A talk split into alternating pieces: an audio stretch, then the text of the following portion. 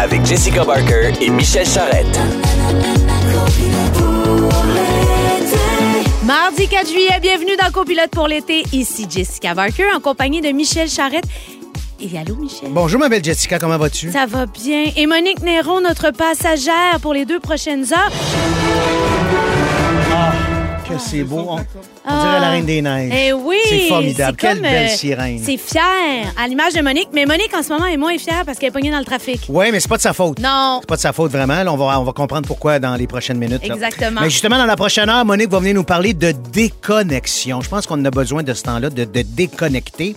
On vous parle aussi d'une organisation sportive québécoise qui met en place des nouvelles règles pour protéger les arbitres parce qu'on sait que le sport peut soulever les passions. Et bien sûr, Ah. mardi rime avec Marcel Leboeuf, mon bœuf, qui est notre collaborateur, qui va venir nous raconter des histoires paranormales qu'il a lui-même vécu. C'est toujours formidable quand il est là. L'actualité aujourd'hui nous amène à parler de deux décès. Hier, Marc-André Lucier, critique de cinéma qui a travaillé à la presse pendant 45 ans, est décédé. C'était un collègue à moi que j'aimais beaucoup. Toutes nos pensées vont aux proches de Marc-André. Et ce matin, Denise Bombardier est décédée, presque 50 ans.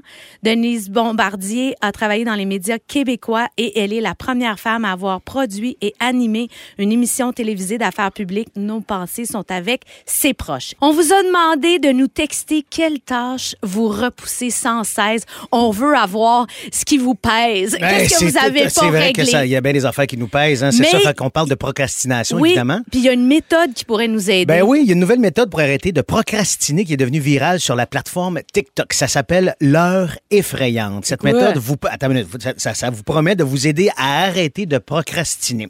Alors, le principe est de réserver une heure aux tâches que nous repoussons sans cesse et à se concentrer uniquement sur ces tâches jusqu'à la fin de ces 60 minutes-là. Alors, en, en- en gros, tu te startes un chrono, tu t'accroches après toi, puis pendant 60 minutes, tu fais rien d'autre que faire les tâches qui te font chier. Tu comprends? Ben oui, ben oui. Fait que euh, la vidéo de cette personne-là a été vue plus de 1,1 million de fois avec le hashtag Scary Hour, d'où le nom l'heure effrayante. et euh, ça totalise 6,5 millions de vues. Alors, euh, il y, y aurait 15 à 20% des adultes qui disent vivre de la paresse au quotidien, selon le psychologue canadien Piers Steele. Alors, euh, on fait tous de la procrastination. Absolument. Ça, c'est en dedans de nous. Il y en a, c'est à différents degrés. Mais euh, souvent, souvent, c'est par rapport aux tâches ménagères qu'on fait ça. Dans le fond, toi, tu, tu, repars- tu repousses-tu des affaires? Ben, les tâches ménagères, non, parce que j'avoue que je repousse pas ça, mais moi, c'est ma gestion euh, financière. Oh, la comptabilité! La comptabilité. La comptabilité des artistes, ça fait dur. Écoute, tu sais, on, on- les gens sont peut-être pas conscients, mais on est comme des petites PME, tu sais. Fait qu'on a à peu près 6 Euh, 000... Excuse-moi, très petite PME. Non, mais en voulant dire, on a 6 000 employeurs différents. Exact. On a une tenue de livre à faire, une gestion. Puis il faut rentrer ça. Ben, en tout cas, moi, je peut-être mal organisée, mais il faut que je rentre ça dans l'ordinateur. Ben oui, ben oui, des programmes informations-là. Excel, puis tout ça, pour oui, que le c'est comptable ça. n'ait moins Puis, à faire. Écoute, il n'y a rien qui m'ennuie plus. Puis moi, écoute, je t'en parle, là, puis je le vois. Il est dans mon bureau. C'est le tiroir en bas à droite. Je l'ai mis loin. Puis c'est le tiroir de l'horreur. Genre, je l'ouvre, c'est juste des enveloppes de l'agence Godwin. On n'a pas les nommer, notre agent. Et là, ça veut dire, OK, là, Jess, il faut que tu t'attelles, il faut que tu t'y mettes. Mais moi, je me fais des listes. Parce que sinon, Ah, moi, je fais pas de liste. Je fais des listes. Mais avec ma blonde, on a une liste, le genre tâches quotidiennes à faire ou des affaires. Écoute, la liste ne fait que se remplir Ah, à God. chaque fois. Genre, faire un, un suivi pour telle affaire, faire un, suivi- un suivi avec le- le- le- les, les médecins, faire un suivi avec les. si- avec- ça finit plus. Mais moi, c'est le lave-vaisselle. Je suis incapable. T'es pas capable? J'ai ça, j'ai ça pour mourir. Le remplir, ça me dérange pas. Le partir, le programmer pour qu'il parte la nuit. Mais le matin, mettons que ma blonde est partie, je fais à déjeuner aux enfants, puis là, j'arrive pour mettre la vaisselle dans la vaisselle et il est pas défait. Eh oui, Je viens fou, je viens sans connaissance. Ben j'ai oui. ça, là. Je mettrais une bombe dedans, puis je fais, OK, on ajoute d'autres choses. Tu mettrais une bombe dans la Dans la vaisselle, oui, oui, oui, absolument. Notre passagère est arrivée. C'est ça. Oui, c'est mon nouveau jingle de chroniqueur circulation. Non, mais Oui, t'as rendu ça. compte, on dirait que tu joues dans Game of Thrones. Ah, c'est toi qui j'adore ça, défendre j'adore la ça. ville. C'est extraordinaire. Évidemment, comme euh, bien des euh, Montréalais en ce moment, j'étais prise euh, dans ce trafic. C'est d'une infinie tristesse. On sait ce qui s'est passé. sûr, là, la journaliste ressurgit Ben en oui, ben moi, oui. d'autant plus qu'on a affaire ici à un délit de fuite. Quand on sait que qu'il y a une victime, qu'il y a quelque chose de grave qui s'est passé, on dirait qu'on prend plus notre mal en patience dans notre véhicule. Cela dit, en lien avec le, le- le- le sujet que je vous ai présenté hier, c'est-à-dire mes 20 ans de carrière radio, Oui. je m'en venais puis je me disais, hey, c'est incroyable quand même parce que ça faisait partie de mes plus grandes craintes à vie que d'arriver en retard euh, à un, un micro, là, Ben de oui. pas arriver à temps. J'ai fait ce cauchemar-là à répétition depuis euh, du haut de mes 16 ans, d'où- aussi loin que je me souvienne. Puis là, je me suis dit, ben ça va être ça. Je n'arriverai pas. Pas le choix. je veux dire, c'est Mais à un moment donné, on peut n'arrive pas voler. Ben Quand non, on je on peut tu pas, sais. ça, t'es pogné, t'es pogné, mais tu sais que t'es pas en retard, à Monique. Ben, c'est ce que vous m'avez dit en Ben, arrivant. Finalement, avoir pas. su, j'aurais au moins gagné 3-4 années d'espérance de vie. Cela dit, t'as une heure et demie de. Rosemont, j'arrivais pas de Trois-Rivières. Exact, en Je suis plus, ravie c'est d'être là. C'est super intéressant quand tu parles du cauchemar d'animatrice. Le cauchemar d'acteur, moi, celui que je fais le plus souvent, c'est de remplacer quelqu'un sur scène, à pied levé, puis pas savoir le Ben, texte. fou, Écoute, ça. on le fait tout, ce cauchemar-là. C'est tous, comme ça, c'est Écoute, fou, tu là. me parles de ça, puis je suis là, tétanisée. Mais pourquoi j'ai hein, dit oui? ça. Pourquoi je suis là? T'es tellement heureux de te réveiller à ce moment-là. Là. Tu fais « Ah, thank God, c'est juste un rêve. Juste avant la musique, on vous avait demandé de nous texter la tâche que vous repoussez depuis des semaines parce qu'on parle de procrastination et les auditeurs se sont donnés. Et on en a un peu un autre, mais on va en aller quatre pour le moment. Il y a Nathalie qui nous dit Moi, c'est la maudite vaisselle. Ah, J'étais un peu dans ça cette finit jamais? Ça finit jamais, la vaisselle. On gagne jamais? Non, c'est toujours ça. Et ce soit que tu laves à la main ou tu mets dans le lave-vaisselle, t'as l'impression, on est trois à souper, t'as l'impression qu'on a reçu euh, la parenté. J'ai une amie un peu folle, je la nommerai pas. Mais, Patricia Proquin. elle était tellement plus capable que dans sa maison qu'elle a, elle a deux lave-vaisselle. Ben, bien. Avec un horaire euh, sale, euh, propre. Elle a des aimants de toutes, là, parce que, écoute, il y a tellement toujours de la vaisselle, on gagne jamais. C'est pas comme si son chum cuisinait. Non, puis c'est pas comme s'il recevait pas. Que, Exactement. on comprend Il y a ça. Sophie de Marieville qui nous dit Moi, j'ai une pile sur mon bureau, facture à ranger, carte de points de l'épicerie à m'inscrire, renouvellement de permis de conduire. Plus, plus, la, pile, plus la pile s'accumule, Ah. plus je décourage. Puis plus je décourage, plus la pile s'accumule. C'est comme la, la, la, la saucisse. Plus j'en mange, plus elle est bonne, plus elle est bonne, plus j'en mange. Ah. Il y a euh, Chris qui dit Moi, c'est vider le bip de la vaisselle, qu'elle met de la vaisselle qui va pas avec les verres, etc. François Pérusse le- l'avait dit les verres en haut, les assiettes en bas. C'est pas plus compliqué que ça. Moi, j'ai une, une, une grande question, Monique. Oui. Tu procrastines sur quoi, toi? Sur tout ce que vous venez de nommer. Moi, je suis la pire personne pas pour parfaite. tout ça. Tu- tu Ah, n'es pas si- parfaite, si Monique vous Néron. saviez, si vous saviez. je non, vous mais le pire, pire, pire, le vrai pire. Moi, si je vous invite à la maison, là, là ça va être propre. Ben Mais oui. Il faut que j'invite la visite. C'est Sinon, ça, le hein? linge euh, peut rester sur la table, pas plié, euh, le lave-vaisselle n'est pas Mais, défait. mais nous autres, chez nous, ce qui est weird, c'est que quand la femme de ménage vient, c'est là qu'on ramasse. Ben oui, parce que tu veux on pas fait le ménage avant que la femme de ménage arrive. Faut-tu être un peu malade mentale? Mais je on suis organisée dans mon bordel, par exemple. Je sais où les choses sont quand même. Je suis Oui. à l'aise, moi, là-dedans. Fait qu'à un moment donné, quand tu cherches mais ton fils, tu fais Ah! Là, il est en dessous d'une pile de linge, ça va. On a parlé de procrastination, mais là, on Ouais. va parler de motivation. Exact. Alors, on va faire un quiz. Oh, un Ça s'appelle Devine le film. Je vous lis des synopsis de films en lien avec la motivation et vous devez deviner le titre. Bonne parfait. chance à vous deux. Merci. Un étudiant du secondaire qui veut profiter de sa journée. Michel. Oui. Euh, Furious Days of Bye Byers. T'as raison! OK, T'es c'est bien sûr bon, que ça va être Ferris mon Bueller. pire cauchemar, ce quiz-là, finalement. OK, go. Mais c'est quoi le vrai titre, Jésus? C'est la folle journée de Ferris Bueller en Furious français. Bueller's Days Off. OK, c'est ça. Ah, Alors, deuxième, Julia Roberts. Michel, Pretty Woman. Non! Elle interprète une femme blasée par son quotidien qui décide de se prendre en main. Michel, Oui. Love, Pre, Eat. Mais t'es là, oui, je te le Eat, donne, Pray, il est à l'envers, Ah, ouais, mais c'est ça. l'envers, ouais. C'est Eat, Pray, Love. Merci. J'ai tellement aimé le livre. Voulez-vous que je vous en parle? Non, ça va être correct. Parfait. Euh, un étudiant de Boston ultra dou- doué en mathématiques fout, de, fout sa vie en l'air par manque de motivation jusqu'à ce qu'un professeur l'aide à réaliser son potentiel. Il s'agit du premier film. Michel, Oui. c'est Matt Damon puis Ben Affleck. Oui, mais c'est quoi le titre? avec- C'est, euh, je le sais, je le sais. destin De, de Will Hunting. Oui, de. Vous avez Je chacun te donne mon point. point, Non, Michel, non. ça me fait mais plaisir. Monique, tu savais tout ce que Ah, je je te suis donnerais. généreuse de même. Quand il apprend qu'il lui reste un an à vivre, un homme atteint d'un cancer en phase terminale abandonne l'idée de réaliser sa liste de choses à faire avant de Michel, mourir. Oui. la film avec Jack Nicholson, euh, Bucket List. euh, T'as gagné! T'es tellement Hey, gossant. mais c'est une sacrée performance. même, là. même quand Wow. je- c'est moi qui C'est fini? Ben oui, c'est Ah. fini. Même si quand c'est moi qui anime le quiz, ça me gosse que t'as les bonnes Rafale avec. Marcel Leboeuf. Non, ça, c'est fini, c'est pas ça. Vous écoutez Copilote pour l'été. Téléchargez l'application iHeartRadio et écoutez-nous en direct du lundi au jeudi de 15h55. Les hits de votre été, tous sur la même fréquence. Rouge. En ce moment, on vit un théâtre d'été. Michel Ah, Charette est en train de se battre avec son fil. Alors, vous irez sur nos réseaux sociaux voir le sketch de Michel je Charette. poigné avec mes écouteurs, je suis poigné dans mon... C'était magnifique. Oh, Dieu, un vrai encore, hein? sketch. Demain, dans En vedette, Michel Charette arrête, manque de, manque de affaires. mourir avec un fil de- mêlé. Monique, excuse-moi, Monique. Eh, on, on va parler de déconnecter. Prends le temps de déconnecter. Oui. Tout, va, tout va bien Ah, aller, tu vas voir. Oui, c'est ça. Vous savez que j'aime mon métier d'un d'un amour infini. Je pense qu'hier, c'était assez éloquent. Mais il y a peu de gens qui savent que je suis aussi douée pour les vacances, que je le suis pour travailler 24 24-7. Euh, je suis une grande, grande adepte de la farnianité. J'aime avoir à rien, à rien à l'agenda. C'est devenu d'ailleurs primordial à travers les années de m'accorder certaines périodes comme ça de répit mental pour être fonctionnel. Je suis certaine que je suis pas la seule. Mon problème, comme la majorité d'entre nous, c'est que je souffre d'une sévère dépendance à mon cellulaire Ben oui. qui est l'extension de mon bras droit, euh, de mon cerveau aussi.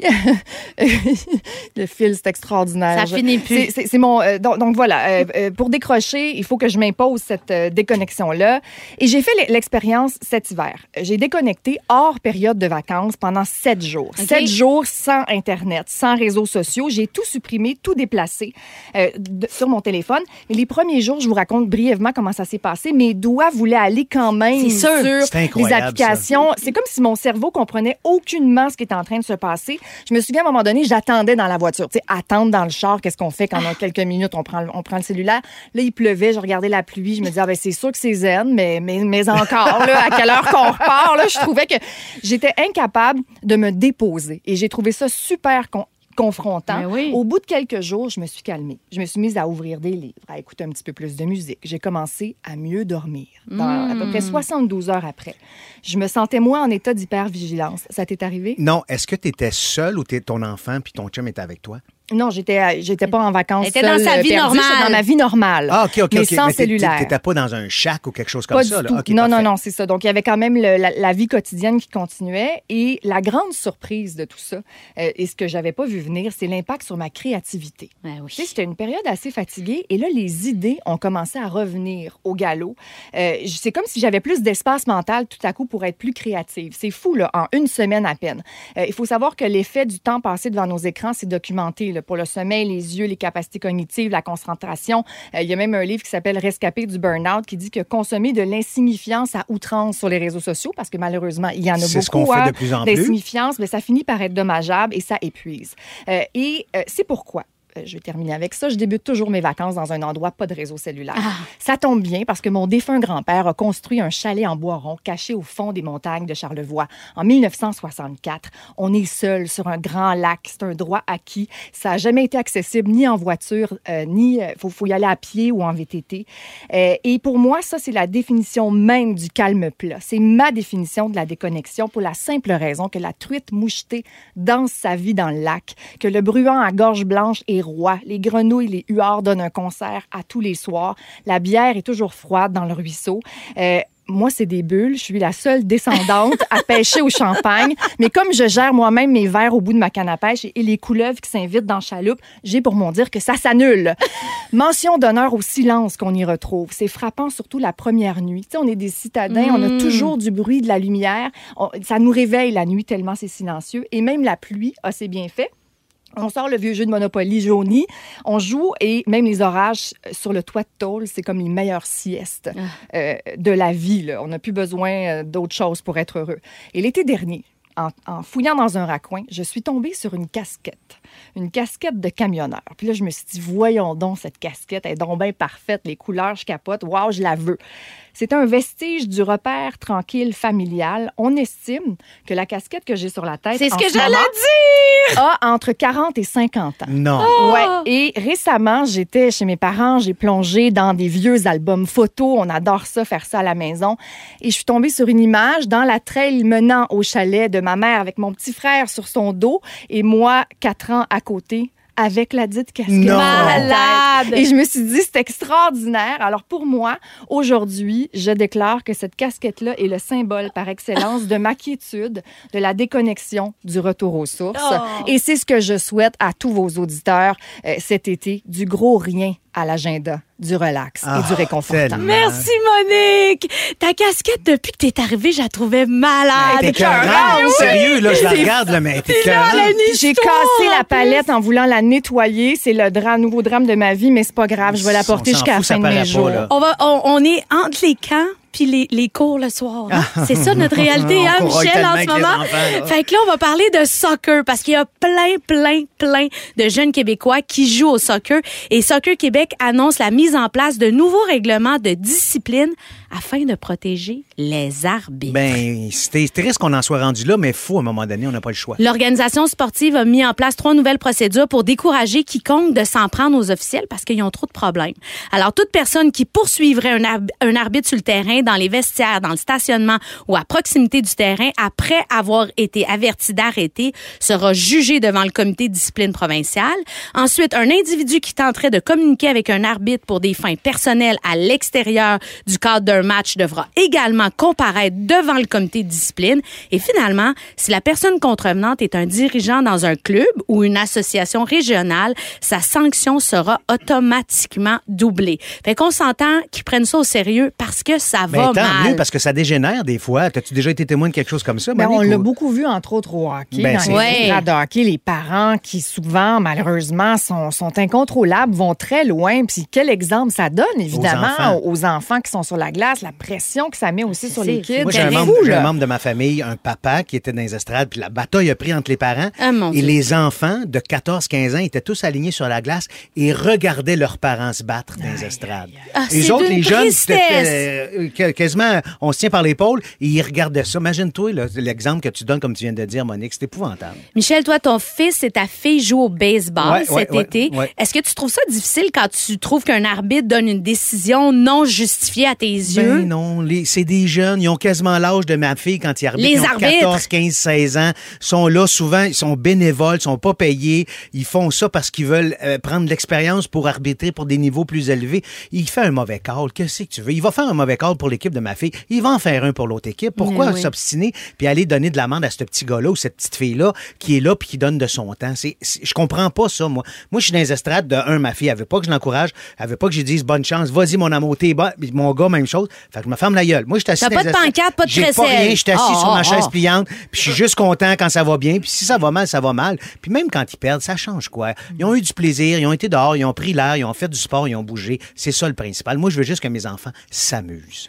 Mais c'est tellement délicat parce que, mettons qu'on est témoin, comment on gère ça? Là? Si, si vous voyez des, des parents devenir agressifs dans les estrades, est-ce que tu vas aller lui parler, dire de se calmer? Ben, souvent, il y Parce en a que, qui, prennent la parole puis qui le disent. Toi, Monique, tu réagirais Mais comment? c'est un peu comme ce qu'on appelle souvent la majorité silencieuse. Ben, à un moment ça. donné, on a comme une responsabilité collective de, de, de, de le dire, de, de faire part de ce qu'on C'est pense pas la vraiment. place. C'est, c'est pas l'endroit pour faire ça. Il y a des jeunes qui essaient de s'amuser. Pourriez-vous, s'il vous plaît, euh, vous gérer? Tu sais, Parce que c'est un peu ça, là. les chances que ton fils ou ta fille fasse la Ligue nationale sont très minces. Fait que mets pas la. Tu sais, c'est souvent aussi Ouais. par, par, euh, par procuration. Procuration. Ils se voient le rêve, puis mon Dieu, si mon gars est repêché, je vais aller vivre en Californie avec lui. Puis hey, petit gars. Avec le taux d'anxiété qu'il y a chez nos jeunes en ce en plus, là, ils ont ça, ça besoin de ça? à tout ça. Absolument pas. Absolument pas. Mais il y a des histoires de parents qui vont beaucoup trop loin. On a une couple d'exemples. C'est épouvantable. À Washington, pendant un match de basket scolaire, on peut voir un homme de 31 ans courir sur le terrain afin de bousculer un des officiels du match. L'arbitre a 72 ans. Ah, non. Pouvez-vous croire, l'arbitre a 72 ans? Évidemment, pendant cette attaque-là, le monsieur s'est blessé sérieusement. Tout ça pour une punition injustifiée à son fils. C'est complètement ridicule. Il y a aussi, euh, juste aux États, mon frère habite aux États-Unis. Mon Oui. frère est arbitre. Alors, j'y ai parlé tantôt et il m'a dit, l'année passée, dans le sport amateur aux États-Unis, tout sport confondu, il y a 55 000 arbitres qui ont démissionné. Parce qu'il était 55 écœuré. 55 000 arbitres, tout sport confondu, qui ont démissionné aux États-Unis parce qu'ils étaient écœurés de se faire euh, agacer par les coachs et les parents. Marcel, tu vas nous raconter des histoires paranormales qui sont Ouais, arrivées. ben des choses, euh, c'est ça. Alors, Puis je le dis, je le dis encore une fois, je ne sais pas si c'est vrai. Euh, je vous compte des choses qui, qui m'arrivent. Si c'est vrai, si c'est pas vrai. J'ose espérer que quand on meurt, il y a quelque chose au bord. Mm. Hein, ça serait plate qu'il n'y ait rien, que tout ça n'ait pas de sens. On peut hein. pas le partager avec les, gens avec qui on a partagé un bout de vivant, qu'on puisse pas continuer après. Exactement, exactement. Pour aller dans ton sens, Monique, euh, pour un peu euh, la déconnexion, se déconnecter, j'ai fait une affaire, moi, j'ai fait le chemin de Compostelle. J'ai fait ça en 2001, en 2003 puis en 2005. Un mois par été. Euh, j'ai fait 1650 km pour arriver un jour à Saint-Jacques-de-Compostelle. J'ai déconnecté. Puis, je l'ai fait à une époque où les cellulaires euh, commençaient là, Ouais, un peu. c'était moins ça, quand même. En 2001, j'avais mon appareil photo avec plein de films sur moi. En 2003, je le faisais avec mon cellulaire. Fait Mm. que, voyez-vous, c'est donc, euh, j'ai j'ai vécu le changement de ça en marchant. Je me suis fait des chums de marche. Ça, c'est sûr. J'ai fait, je me suis fait une trentaine d'amis de marche. Il y en a malheureusement qui sont décédés aujourd'hui, tout ça. Mon meilleur ami de marche de Compostelle, il s'appelait Henri Le Targa. Et Henri, je l'ai connu en 2005. Écoute, on était deux petits culs qui marchaient Compostelle. On avait 17 ans de différence. Il était 17 ans plus vieux que moi. Mais c'est comme si on avait toujours habité ensemble. On avait eu notre enfance ensemble. C'est complètement malade, OK? Fait que je fais ça avec lui, tout ça. De 2005 à 2015, on s'est revus à chaque année. Il est venu marcher au Québec. Je suis retourné en France, etc. Donc, un grand lien d'amitié. En 2015, je décide d'aller en France. Je pars seul pendant presque trois semaines. Je décide de revenir avec une recette parce que moi, j'ai un petit vignoble. fait que là, naïvement, je m'en vais en France. Je me suis dit, ils font du vin, ils vont trouver même me donner une recette. J'aime ta naïveté. J'adore Marcel. J'avais un but bien précis, mais alors j'ai fait ce voyage-là, tout ça, et je, naturellement, je dis à mon chum Henri que je vais être en France, ça. Ben, ah, il dit, écoute, Marcel, il faut absolument qu'on se voit. On, on se voit à Nîmes. Fait que là, on s'est rencontrés un samedi soir à Nîmes. On a ri comme des malades. On a dormi dans la même chambre pour faire comme quand on marchait Compostelle. Eh oui. Écoute, on s'est endormi, il devait être 4-5 heures du matin. Il m'a conté des grosses affaires concernant un de ses fils, tout ça. Le lendemain matin, ben là, on s'est réveillé que trois heures après, 8-9 heures, on est en train de prendre le petit déjeuner. Et puis, euh, j'ai le feeling que c'est la dernière fois que je le vois. Ah, tu l'as su. J'ai ce feeling-là. Quand on se laisse, je suis parti de là à midi parce que j'étais at- attendu dans le Languedoc, fait qu'il fallait que je parte. Quand j'ai envoyé la main, je me suis dit, aïe, aïe, ça pourrait être la dernière fois que je le vois, ce gars-là. Deux semaines plus tard, je suis revenu au Québec. Sa femme m'appelle, elle dit, Marcel, elle dit, euh, Henri vient de mourir devant moi, ça fait une demi-heure. Il est mort d'un infarctus. Elle dit, je voulais juste te dire qu'il t'aimait beaucoup. Ah. Ah, ben, moi aussi, je l'aimais beaucoup, mais je jouais à cette époque-là dans le dîner de con. Je pouvais pas aller à l'enterrement, là-bas, tu comprends? J'appelle Madame Lise. Exactement. Mon amie Lise. Alors, c'est la dame qui communique avec les gens de l'autre côté. J'ai Lise, j'ai perdu mon grand chum de Compostelle, Henri Letarga. Elle dit, je sais, Marcel, je le vois. Mais elle dit, il comprend pas ce qui se passe. Parce que ça s'est tellement fait rapidement. Il a fait un infarctus, il a tombé à face dans l'assiette, c'était fini. Fait que donc, laisse-lui le temps. Mais elle dit, lui, Marcel, là, il va pouvoir t'aider. À, à partir du moment où il va réaliser qu'il est de l'autre bord, il va pouvoir t'aider. Pas à- dans mes demandes de gagner à 6,49, cette affaire-là. Il va t'aider dans ton plan de vie à toi. Qu'on croit à ça ou pas, c'est pas grave, là, OK? Je vous dis ce, ce, qui m'est compté. J'ose espérer, bon, que ça se peut, qu'on ait un plan de vie, qu'on peut déroger un peu, blablabla. Bla, bla, bla. Fait que donc, euh, elle dit, il va se manifester à toi quand il va être prêt. Là, j'ai fait, non, non, non, non, non, non. non, non, il se manifeste pas à moi. S'il m'apparaît dans ma chambre, elle m'a le retrouver l'autre bord. Non, non, non, non. Euh. J'ai peur de ça, faire là, mais non, Ouais. non. Fait qu'elle dit, non, non, non. Elle dit, il va se manifester par une photo quand il va être prêt. Ah, c'est parce que j'ai un problème. J'en ai pas de photo d'Henri, moi. Ah, ben, dis-moi, je vois une photo. Ça reste de même. Un mois plus tard, il y a quelqu'un qui vient faire de la peinture chez moi, une fille qui a pas prénom Caroline. Elle vient peinturer le premier étage chez nous. J'ai une immense bibliothèque. Il faut que je la tire pour qu'elle puisse peinturer derrière. Là, euh, je commence à faire des piles avec mes livres, tout ça. J'ai une trolley de livres de Compostelle. J'en ai une cinquantaine certains. Je commence à faire une pile avec ça. Ah, dit Marcel a dit ça. J'aimerais ça, moi, ça, faire ça, Compostelle. Ah ben, j'en ai vendredi après-midi. Toi, tu peintures, moi, je classe mes livres. Mais en fait, te le compter, mon chemin. J'y raconte le chemin de Compostelle, ça. Et quand j'arrive à mon chum Henri, là, je dis, ah, puis il y a un gars avec qui j'ai marché. Il s'appelle Henri Le Targa. Et puis, euh, euh, j'y compte l'affaire quand Mme Lise, elle m'a dit que j'allais trouver une photo. Hey, je vous le jure, aussi vrai que toute la gang vous êtes devant moi. Je suis en train de prendre un livre pour le placer. Il y a une photo qui tombe à terre de Henri. Frisson. C'est une Polaroid que moi j'ai pris de lui, non. que j'ai f- que j'ai faite de lui, et c'est en 2007. Et il est pas tout seul. Il est avec une fille qui s'appelle Valérie, qui est une Belge, qui était venue marcher au Québec. Puis je les ai pris en photo tous les deux en 2007. Ils se tiennent par les épaules. L'affaire, c'est que Valérie, elle aussi est morte. Fait que là, moi, j'ai une photo. J'appelle ma madame Thibodeau. Je Lise, j'ai une photo de d'Henri, mais j'ai pas tout seul sa photo. Ah, je le sais, ils sont devant moi. Silence. J'ai dit, attendez une minute, là. Mes deux chums, ils sont devant vous. Elle dit oui. Elle dit, voulez-vous savoir, Marcel, qu'est-ce qu'ils font, l'autre bord? Ah ben là, j'ai dit, écoutez, moi, depuis que les- toutes les affaires que vous m'aviez dit, euh, ben oui, il n'y a plus rien qui m'étonne. Alors, qu'est-ce qu'ils font? Elle dit, on recommence à marcher Compostelle puis ils capotent. C'est ça, j'allais dire. Je dis, attendez une minute. Ils sont l'autre bord. Ils marchent Compostelle. Elle dit, oui. Elle dit, ils sont plus dans leur corps. Ils sont légers. Ils n'ont plus de paxac, rien. Ils capotent. Ils trippent comme des malades. C'est tellement beau, Hey, Marcel. Véronique et les Fantastiques est de retour le 21 août prochain. Entre-temps, Jessica Barker et Michel Charrette sont vos copilotes pour l'été. Rouge. On va parler de hockey. Oui. On va parler d'un jeune qui s'appelle Quentin Miller, un jeune Québécois de 18 ans qui a été repêché par les Canadiens la semaine passée, sélectionné au 128e rang. Il est le seul représentant du Québec à avoir été sélectionné par la formation montréalaise cette année. Et comme on est toutes à, c'est quoi, deux... Sept, sept pe- sept sept- personnes de connaître tout le monde sur la Mais terre. tu le connais quasiment? Ben, je le connais pas personnellement, mais mon meilleur ami dans la vie, François Chénier, son fils Antoine, a passé sa vie à jouer au hockey avec Quentin Miller. Dans les ligues à, à, à- à Huntsic. OK. Alors, euh, tu sais, euh, je parlais de ça à François, puis François, il dit on capote toute la gang de hockey parce que les parents sont restés amis, puis tout ça. Puis il me disait, il dit, la seule chose que je peux te dire sur Quentin, c'est que c'est un gars qui rit tout le temps. Jamais un mot plus haut que l'autre. Puis finalement, c'est le genre de gars qui va t'emmener en finale au tournoi Pee-Wee de Québec, le tournoi international. Il c'est ce genre de gars. puis Un de joueur avec du cœur et du caractère. Mais tu sais, un, un low profile, Oui. mais quand c'est le temps d'ouvrir, il est bon. On s'est penché là-dessus parce qu'on se dit, hey, tu sais, ce gars-là, il était pas voué pour nécessairement à une carrière de hockey Exact. parce qu'il a jamais joué dans les grosses ligues, il a jamais joué dans les 2A, 3A, l'élite, tout ça. Mais il a fait son petit bonhomme de chemin. À un moment donné, il s'est fait repêcher par les remparts. Il était sous l'aile de Patrick Roy. Il l'a emmené à évoluer, puis tout ça. Et il s'est fait repêcher par les Canadiens. C'est quoi les chances aujourd'hui pour chances? un enfant qui joue au hockey de se faire repêcher dans la Ligue nationale? Alors, on discutait de ça. On dit-tu, on pousse-tu les enfants dans leur rêve ou on leur dit, écoute, la réalité, c'est telle, telle, telle affaire? On, on- Qu'est-ce qu'on fait avec ça? On fait dire, oui, fais juste t'amuser, mais si tu veux que ton enfant il a Un un talent. potentiel pour aller plus loin, qu'est-ce que tu fais avec ça? L'ennui, c'est qu'il y a beaucoup trop de parents qui pensent que leur enfant a du potentiel. Puis c'est correct de croire évidemment en son enfant. C'est-à-dire que des Oui. parcours comme ça, c'est des parcours uniques et exceptionnels. Oui, On c'est ça. s'entend, C'est comme hors norme. Tu sais, ça me faisait penser à toi, là, euh, hier, quand tu nous as conté ton histoire, de jamais cesser de croire en nos Mais rêves, oui. d'y croire, puis que ta mère disait, vas-y au bout de la rue, porter ton CV. Vas-y leur dire que tu es capable de le faire. Si tu avais fait, oh non, c'est pas pour moi, tu serais pas là aujourd'hui. Parce que c'est ta mère qui t'a donné le petit... Elle euh, m'a même écrit après Ah! l'émission hier en disant Je me souvenais pas que j'avais poussé tant Ah! que ça. Puis, tu sais, pour revenir aux parents qui poussent, évidemment, l'encouragement, euh, quand on sent le, le feu dans les yeux de son enfant, on l'encourage, on, Mais oui. on, on fait tout ce qu'on peut pour que- qu'il puisse vivre ses rêves, bien Exactement. sûr. Mais est où la ligne entre, tu sais, la persévérance puis l'acharnement? Tu sais, c'est délicat. Parce que nous, en tant que parents, on est là un peu pour les soutenir, mais des fois,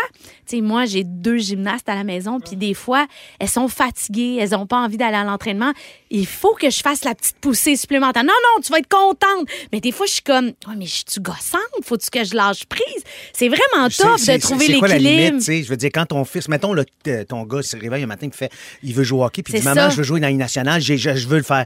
Qu'est-ce que tu fais? Tu réagis Ben, si comment? c'est- ça vient de lui. Si ça vient de lui, je vais tout donner pour qu'il puisse vivre son rêve. Il Ouais. faut que ça vienne de lui. Ouais, mais à un moment donné, tu te rends compte que le talent n'est pas là, mettons. Ah, ben si le talent n'est pas là, je pense que je, je serais capable d'être honnête. Ouais. pour y Ouais. dire, tu sais. Ouais. Parce qu'on a des statistiques. Écoute, il y, a- y a des gens qui ont fait des, des, des, euh, des évaluations, pas des évaluations, mais comment est-ce qu'on appelle Des ça? statistiques. Des statistiques. Puis, tu sais, mettons, là, sur 14 538 joueurs qui évoluaient dans la catégorie Atome en 2001-2002 au Québec, seulement 22 ont été repêchés par une équipe de la Ligue nationale, soit 0,15% Là, c'est pas tout. Parmi ces 22 joueurs-là, sur 14 500, il y en a seulement 10 qui ont disputé au moins un match dans la Ligue nationale, soit 0,68 joueurs sur 1000, et seulement 8 de ces 22 joueurs repêchés ont disputé au moins 82 matchs dans la Ligue nationale. Ça, c'est 0,055 Hey, Pas là du sort de ce corps. non, non, mais j'ai- j'ai rien inventé, tout est là. Mais en même temps, tu sais, on parlait de suivre ses rêves, de suivre Ouais. ses rêves, mais en même temps, si euh, ça a pu rendre le kid heureux, ben au moins il va avoir essayé d'aller jusqu'au bout. Fait que moi, je veux juste lever mon chapeau à Quentin. Miller, qui a travaillé fort, qui s'est jamais découragé, puis rendu aujourd'hui. Puis il nous le dit, il l'a dit, hein, il a dit, écoute, moi, j'espère que dans quelques d'années, je vais jouer au Centre Bell Oui. parce que là, j'ai la chance d'avoir été repêché par le Canadien. Fait que je veux juste le, le saluer par la bande parce que je le connais pas, mais je veux juste dire à François et Antoine qui ont côtoyé ce petit garçon-là pendant cinq ans, on va être avec lui toutes Des ces années-là. C'est ça qui est C'est formidable. beau. Puis c'est moi, beau, je veux beau. saluer ses parents. Ah, parce tellement. que s'il est rendu là, c'est grâce à eux autres qui sont levés le samedi matin puis qui ont mis traîné la beaucoup, poche de beaucoup hockey. d'argent aussi dans l'équipement de goaler. Oh ça mon coûte Dieu, très cher. grande salutation. La la boulette, la Copilote pour l'été, la boulette des sujets. Oh, elle est là, la boulette. Alors, Monique, ce sera ta première boulette? Oh oui, OK. Je suis un petit peu sénère, mais ça va bien aller. J'adore la journaliste. Je suis un peu sénère. Mais non, ça va être écœurant. Au pire, tu dis, euh, je réponds pas. Ouais, puis c'est nous autres qui vont répondre à ta place. là. T'es capable, t'es capable. On va le vivre, là, on le vit Ah, on là. le vit là. certain, Mais- hein. J'aime mais- tout. On le vit. OK. C'est parti. C'est parti. Excusez, excusez, excusez. Une chose que tu changerais de toi. Oh, on est toujours un peu en mode thérapie. Ah, hein? oui, c'est très thérapeutique. J'adore. Mais c'est quand même fou parce que c'est lié au sujet un peu que vous avez, euh, dont vous avez parlé ce matin, de- tantôt. Ça, je dis ce matin, je suis perdue. Nous autres, Moi, on commence à Monique, on 5 est à heures. 24 là, heures tu vois, je suis 24. déjà. euh, moi, moi je, je- je suis la pire personne à la, mai- à la maison, dans ma vie privée, mettons. Je, je- je suis difficile pour mon, mon entourage parce que je, donne tout. Je suis une passionnée par mon métier, donc je suis très rigoureuse au boulot. Mais à la maison, c'est beaucoup plus euh, freestyle, si vous me permettez l'expression. Et, et des fois, je me dis, les- mes proches vont se tanner. Ils vont finir par dire, coudon, peux-tu te ramasser? Tu sais, même si c'était très clair dès le départ que je n'étais pas cette personne qui, qui est aussi structurée dans une maison qu'au boulot. Fait que ça, ça peut-être que je changerais ça. J'imagine que de plier mon linge puis de me ramasser un peu plus, ça pourrait aider. Ben non, ça fait partie de ton Mais comme charme. tu Je l'as suis dit dans la tantôt, gang. j'ai plein de. j'ai- Comme j'ai tu l'as plein dit de tantôt, belles t'es qualités. ordonné dans ton désordre. Fait que Ah ça compense. Elle a l'air désespérée. Ben oui, comme elle a dit, pourquoi j'ai pogné ça? Euh, un préjugé que les gens ont de toi. Ben, mon Dieu, un préjugé que les gens ont de C'est pas moi. un préjugé, tu parles fort. Et ça, c'est pas un préjugé. Ben, en fait, c'est drôle. j'ai- Je suis allée à l'émission euh, Question de jugement, Ouais. animée par Pierre Hébert. Puis ça, c'est basé juste sur Je les préjugés. moi aussi. Très, très Euh, les gens difficile pour. s'éblouissent. oui. Puis un des préjugés qui me fait beaucoup rire, c'est que les gens décrochent pas sur le fait. Ils pensent encore que je suis un enfant. Je bois pas d'alcool, j'ai pas de sexe. Je suis comme, voyons, j'ai deux enfants, j'ai Ils un sont mari. pas des intrépides, c'est ça, t'es encore. euh, Écoute, ça me fait rire parce que je suis comme. Je veux juste vous dire, j'ai 45 ans. Amie du Québec, Jessica Barker a 45 ans. Voilà. Ouais, alors, non, t'as juste fait les intrépides puis la petite pisseuse d'un fille. Oh! Je la pleure encore. OK, come on. La vedette hollywoodienne sur qui t'as un crush? Ah, moi, Drew Barrymore. Ah, anytime. Hey, puis en plus, es-tu pas extraordinaire dans sa nouvelle émission où je trouve qu'elle s'est ré... Tu sais, on dit qu'elle a inventé sa Moi, là, gosse, mais j'ai elle, là... j'ai oh, toujours wow. capoté cette Mais fille-là. avec raison. Puis je l'ai dit à ma blonde, j'ai dit, elle, mettons qu'il se passerait quelque chose, euh, je pense que j'irais. Mais je- c'est sûr que Mais c'est bois un une vraie, vraie fine en plus. Je suis sûr que Elle c'est a une l'air vraie fine. vraiment profondément Elle est fine avec son public. oui. Puis E.T., moi, euh, pas, pas dans ce temps-là, on s'entend. là, Mais mais- le Drew Barrymore, E.T., c'est comme les intrépides. C'est sûr que dans E.T., elle avait pas tout à fait l'âge, par exemple. Non, non, mais tout le parcours qu'elle a eu aussi, les oui, difficultés, les problèmes de consommation. Mais aujourd'hui, je trouve cette fille-là d'une Ah. beauté exceptionnelle. Et surtout, elle a une intelligence. euh, Elle raconte tout. Elle est parfaite. Elle est merveilleuse. Drew, if you listen to me, uh, I'm in English and you. Es-tu en train de dire qu'il faut que je commence à la chercher pour toi? je reviens à la fin T'as de déjà trouvé Claire Portelance pour Oui, moi, Monique, ça. je l'apprécie. Euh, c'est quoi ta plus grande fierté en carrière? Eh ben, tu vois, je pense qu'il y, y a de ça là-dedans. Tu sais, dans, dans certaines de mes, euh, mes, mes émissions, on a retrouvé des gens, on a changé Ah. la vie de certaines personnes. On a apporté incroyable. des réponses à des gens qui n'auraient pas eu. Je pense évidemment, entre autres, à l'émission Deuxième Chance. Ça, c'est une fierté inouïe parce que tu te dis tu as un impact direct dans la vie du monde. Ça, À chaque, à, chaque, à chaque fin Ouais. d'émission, j'écrivais à Monique, je disais, t'es pas tanné de, fa- de me faire broyer? Ah. Je, je broye comme un veau avec ma blonde en écoutant ça. C'était fou. C'est Il formidable. presque chaque, chaque samedi soir. Tout ce que Oui, tu as oui, fait oui. pour eux autres, c'est c'est- c'est incalculable. Raconte-nous une date malaisante que tu as vécue. Oh, C'est sûr, c'est moi qui allais Ah. pogner ça. une date malaisante. Euh, ben ouais, ouais, je vais y aller. Euh, je suis célibataire et euh, j'ai beaucoup, beaucoup de Donné. volonté. T'as beaucoup donné. Non, mais j'ai beaucoup de volonté pour casser mon pattern. Parce que dans la vie, on a des patterns. Ouais, absolument. Alors, je donnais un peu dans le bad boy, semi, j'ai pas de job, semi, j'ai pas de permis de conduire, semi. J'ai mis comme une petite passe là-dedans. Alors là, je m'étais donné le focus sur un ingénieur. Je le salue s'il écoute rouge. Et je savais que ça se pouvait pas. Il y avait rien qui se pouvait. Mais je voulais. Mon, ma tête, elle voulait. Et là, on essayait l'un et l'autre de se convaincre. Mais c'était tellement plate, là. Mais ça C'était s'était tiré sur combien de ben non, je l'ai vu deux fois, puis après ça, les deux, on a joué, on a joué au mort, puis on s'est dit euh, bye bye. Mais, mais tu sais, quand tu veux, puis, mais c'était c'était avec ma tête. Voilà, fin. OK, j'aimerais ça que Monique pogne cette question-là. Ouais, C'est-tu de valeur? C'est-tu OK, de valeur? dernière pour moi. C'est quoi la chose la plus embarrassante que tes parents t'ont pogné en train de faire? Oh. C'est quoi la chose la plus embarrassante que t'es Ouais, pogné? C'est tellement une bonne question. Ben oui, mais écoute, j'étais tellement docile, j'avais Ouais. tellement peur de mon père que je faisais rien de croche. Non, puis t'étais quand même T'sais, sérieux. C'était t'étais- sérieux, je faisais mes studieux. affaires. Non, j'étais pas studieux parce que je Non, mais comprenais t'avais rien, pas le choix. J'avais pas le choix, mais la chose la plus embarrassante que tes parents t'ont pogné en train de faire. Kéké? Rendu là. Non, euh, honnêtement, j'ai déjà caché du chocolat en dessous de mon oreiller. Mon père me dit, Ah, ah, ben t'as caché. Puis je l'ai soft, fait chicaner pour ça. mais ça serait la seule chose. T'es vraiment touchant. Oui, sérieux, j'ai pas, f- j'ai jamais fait d'abus devant mes parents. Oh, là, on va parler du Coke Diète. Ah. L'édulcorant à base d'aspartame utilisé dans le Coke Diète pourrait être cancérigène selon l'Agence de recherche sur le cancer de l'OMS. L'aspartame, on en retrouve partout. On en retrouve dans les boissons gazeuses qui se veulent peu caloriques et aussi dans la gomme à la gomme. mâcher. Ben oui, énormément. Et euh, selon plusieurs sources, l'édulcorant à base d'aspartame sera répertorié ce mois-ci comme probablement cancérigène pour l'homme. Et la femme, j'aime toujours dire ça, pour la première fois. Probablement, ça me gosse. C'est quoi probablement? On veut savoir si c'est cancérigène ou pas. Ils peuvent-tu un peu euh, nous enligner de façon Non, plus claire? Non, non, ils veulent rester vagues, un peu comme les météo- météorologues. il va mouiller, il va faire doux, il va un petit peu de neige, un peu chaud, humide, sec et un peu de pollen. Arrangez-vous ça. avec ça. Merci. Par le passé, ce genre d'annonce peut vraiment créer un vent de changement. Tout d'abord, chez les consommateurs qui risquent de moins acheter ces produits-là. Il y a plusieurs poursuites judiciaires aussi qui pourraient être lancées. Puis on a déjà vu des fabricants recréer des recettes pour proposer des alternatives. Le mois dernier, l'OMS a publié des directives conseillant aux consommateurs de ne pas utiliser d'édulcorants sans sucre pour contrôler leur poids. Cette directive a déjà eu un énorme impact sur le marché alimentaire. Alors imaginez quand la nouvelle va être officielle là, dans un mois. Ah, ça va être l'enfer. Non, mais ça va vraiment créer beaucoup de mouvements. Puis, tu sais, en même temps, est-ce qu'on est game de changer nos habitudes alimentaires quand on a cette information-là? là, c'est peut-être une question de goût pour vous. Parce que moi, je me suis toujours dit, tant qu'à boire un coke, j'en bois pas à tous les jours, mais une fois de temps en temps, je vais prendre Tu un prendre le vrai, là, le régulier. Absolument. Mais je peux que- comprendre qu'à un moment donné, ça devient que c'est ça que t'aimes. C'est un goût. Ben goût, oui, mais moi, je, différent, je carbure au coke ou au Pepsi Diète. Là. Ça que je vais me questionner, évidemment. Mhm. Puis on dirait que depuis que j'ai commencé ça, je dors moins bien. Fait, tu sais, ça fait qu'il y a bien des, des- Pas juste une question de cancer, mais c'est une question d'hygiène de vie aussi. Plusieurs personnes dans mon entourage ont dit Moi, je ne consomme plus de, de boissons euh, Coke, Pepsi, des choses Ouais. comme ça, là, des boissons gazeuses.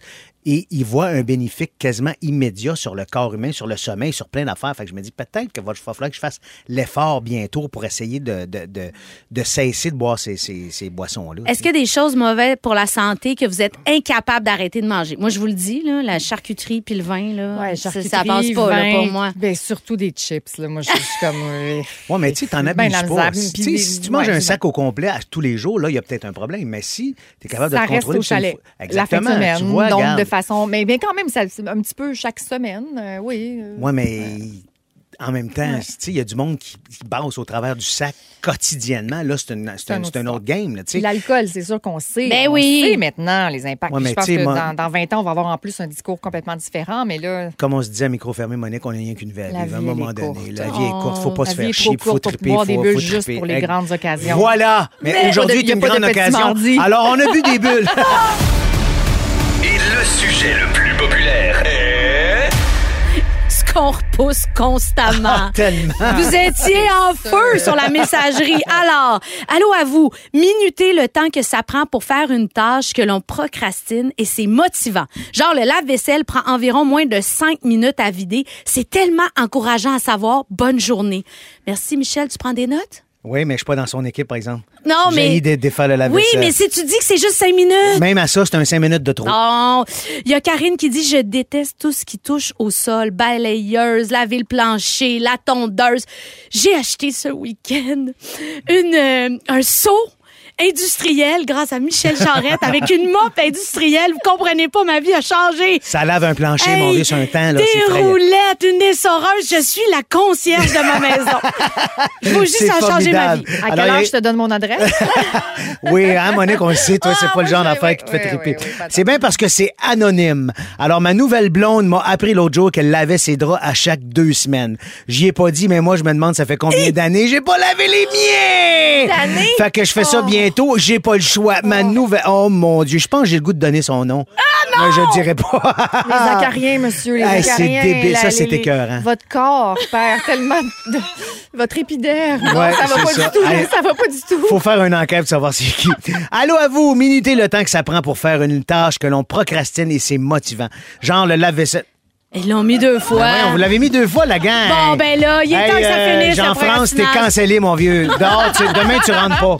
Merci Michel, merci Monique. On se retrouve demain.